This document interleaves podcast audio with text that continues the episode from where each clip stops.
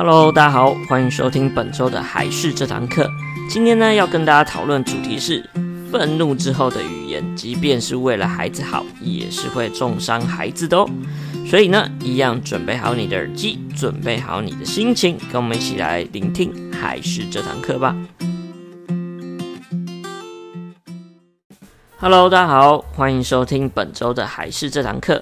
那今天呢，要跟大家来讨论主题，就是关于父母亲的一些言语暴力的概念哈。其实小朋友小的时候，确实有的时候是非常调皮，没有错。然后有的时候可能会觉得，哎呀，他们真的太调皮了，就会气得牙痒痒的。然后小朋友又一直唱反调，然后平常可能还要工作的家长又会更累，就平常已经工作的时候已经够累了，然后还会发生一堆非常傻眼的事情。然后会导致很多的家长会出现的控制情绪方面的一些状况跟问题，所以呢，会用比较呃，有的时候可能会稍微失去理智的一些语言去说小朋友，去骂小朋友这样，又或者是很常会有家长会有一个概念，就是诶，是用我是为了你好这样子的一个方式来包装，然后造成很多比较凶啊，或是语言暴力的状况。那简单来说，即便这理由再怎么正当，出发点再怎么好，但是这种比较偏于激动或情绪性的语言暴力，还是会对小朋友造成很大的伤害。尤其又有一些父母亲会为了方便啊、效率啊，会用比较高压的方式来想要强制扭转小朋友的一些观念或行为。通常这种很常发生在亚洲地区的家庭当中，就会用比较高压的方式来教养小朋友。但但是这种方式往往会对小朋友造成一些比较无形的伤害，甚至是影响非常深远的伤害。所以说呢，像这种语言暴力，例如说酸言酸语啊、侮辱啊、贬低啊、讽刺啊等等的部分，大家都要稍微去思考，看看你自己有没有做过这方面的事情。例如说呢，我相信很多人以前也有听过自己的爸爸妈妈有说过这些话。例如考很差的时候，他就说：“哦，你考这么烂，让我觉得很丢脸的。你怎么读书读这么烂之类的。”又或者是有一些说：“哦，我真希望不要把你生下来啊，或者是你是从垃圾堆里面捡过来的，你不是我生的之类的。”就可能想说用这种比较嗯有点反讽的方式，在自以为的鼓励他进步。那其实呢，每一次都是会对小朋友造成其实不太好的影响，因为说每个人想的角度不一样，然后再来小朋友如果个性又比较内向的话，他又不常把自己的一些感觉感受讲出来，这样往往会造成一些比较不良的一些反应。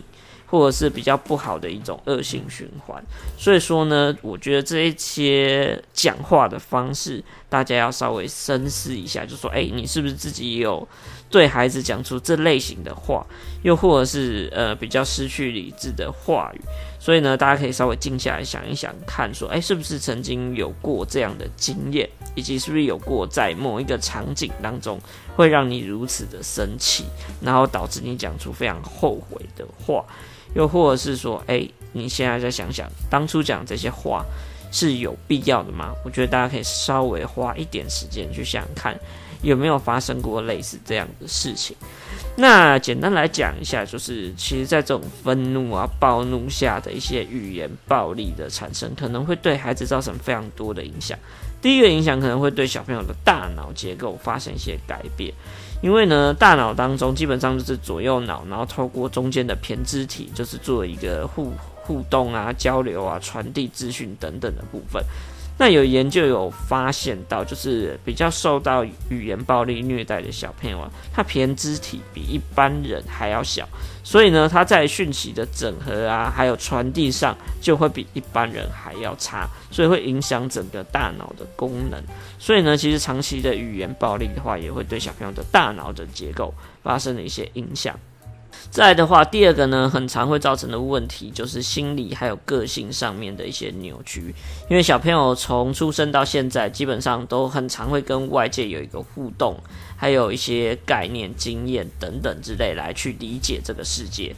那如果长期受到这种比较偏向于呃冷言冷语啊，或者是语言的暴力或语言的拒绝攻击之下呢，常会觉得说，哎，这个世界在拒绝自己，然后会对自己不友善的呢，久而久之就会有一些像是性格啊、心理方面的扭曲等等的，就没有办法信任他人之类的状况会产生，这也是大家稍微注意到的一点。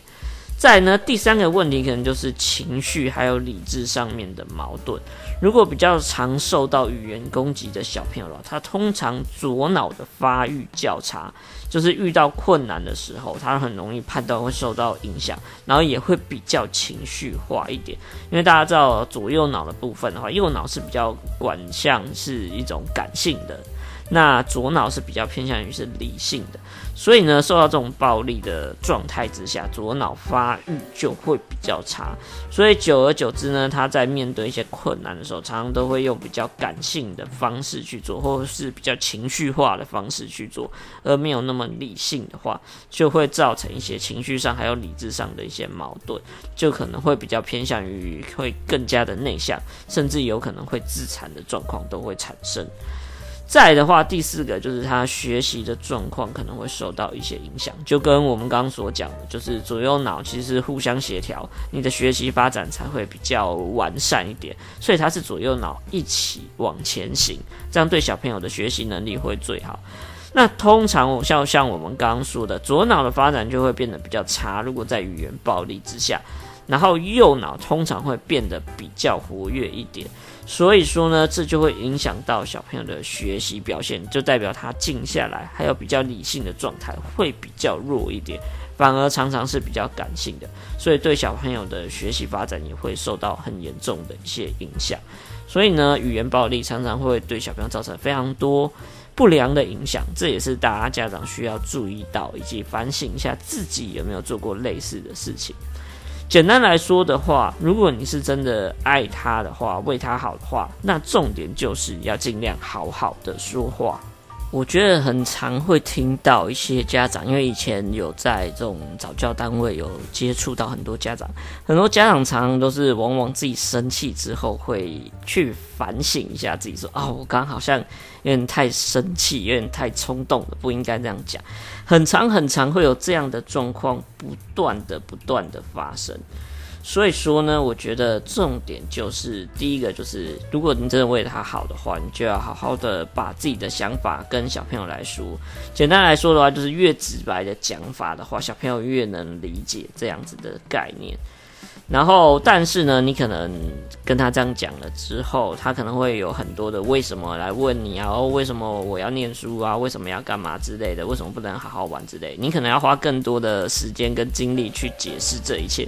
但这样的教育方式才会是比较让他了解到，做什么事情都是从自己出发，不单单只是为了满足他人的期待也好。所以说呢，我觉得这是一个很大的一个重点，包含像我觉得刚刚有讲到说，很多家长都会反省，我觉得反省这件事情是非常好的。认知到自己的一个愤怒，然后认知到自己的错误是一件好事，代表其实你已经有开始在思考，甚至是蛮懊悔说，诶，当初为什么会这样讲？所以这是非常重要的一步。当你有自己的察觉之后，才会是行为改善的最重要的一步。所以呢，其实重点就是我们一直在说的，好好说话是非常重要的，而且呢，好好说话它是需要练习的。那有可能伤害别人的这种认知概念跟懊悔之后，接下来的重点就是要怎么样跟小朋友好好解释说，诶，你刚刚暴怒的原因是什么？因为毕竟你有可能真的已经生气了，然后已经讲出口，这时候就要稍微冷静下来说，诶，好好的解释你刚刚为什么会这么生气。那但是要注意到一件事，就是不要再一次的去重复孩子的错误，这样他可能会觉得，诶，你怎么好像又在骂我的概念？所以简单来说呢，重点就是要跟小朋友讲说，诶，如果你已经说出口了，你就要跟他说，诶，到底为什么刚刚会这样做？然后该向小朋友道歉、认错的地方就要认错。其实呢，认错之后再进行一些比较良好的沟通跟互动讨论，就是在跟他说原因的时候，这样子就比较不会对小朋友的心理上造成一些阴影。但其实我今天讲的这整个概念，也不是说不能生气的面对小朋友，而重点就是要促成比较良好的互动以及沟通，这是非常重要的一件事情。不然的话，就很常会出现像我刚刚说的，很多家长都非常懊悔，说啊，我当初怎么这么生气，还甚至有一些会打小孩之类的，都会非常的懊悔。所以呢，各位家长麻烦要记得，就跟小朋友沟通的时候，你可能有一点生气的时候呢，记得要先稍微深呼吸一下。那即便生气了，说了出一些比较不该说出的话，那也要向孩子说明以及道歉。这样才是比较真正大人的沟通方式，所以这也是大家要稍微注意到。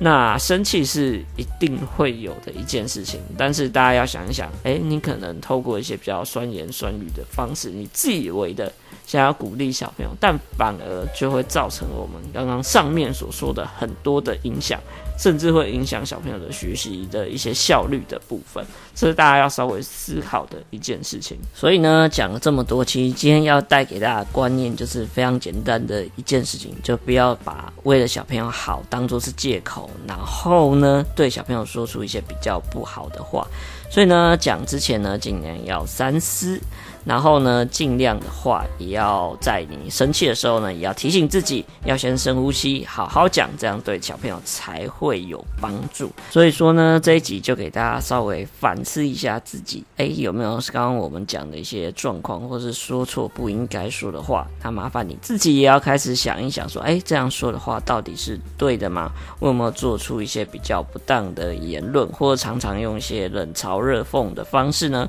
想说去鼓舞小朋友。这些呢概念，麻烦大家可以稍微自己去想一下，以及呢要记得我们所说的好好说话，这样才会对小朋友会有更好的帮助哦。那这就是今天的内容啊，一样喜欢我们的话，记得要订阅一下我们频道以及按赞我们粉丝团，拜托拜托。那我是海事的木须，我们下个礼拜再见，拜拜。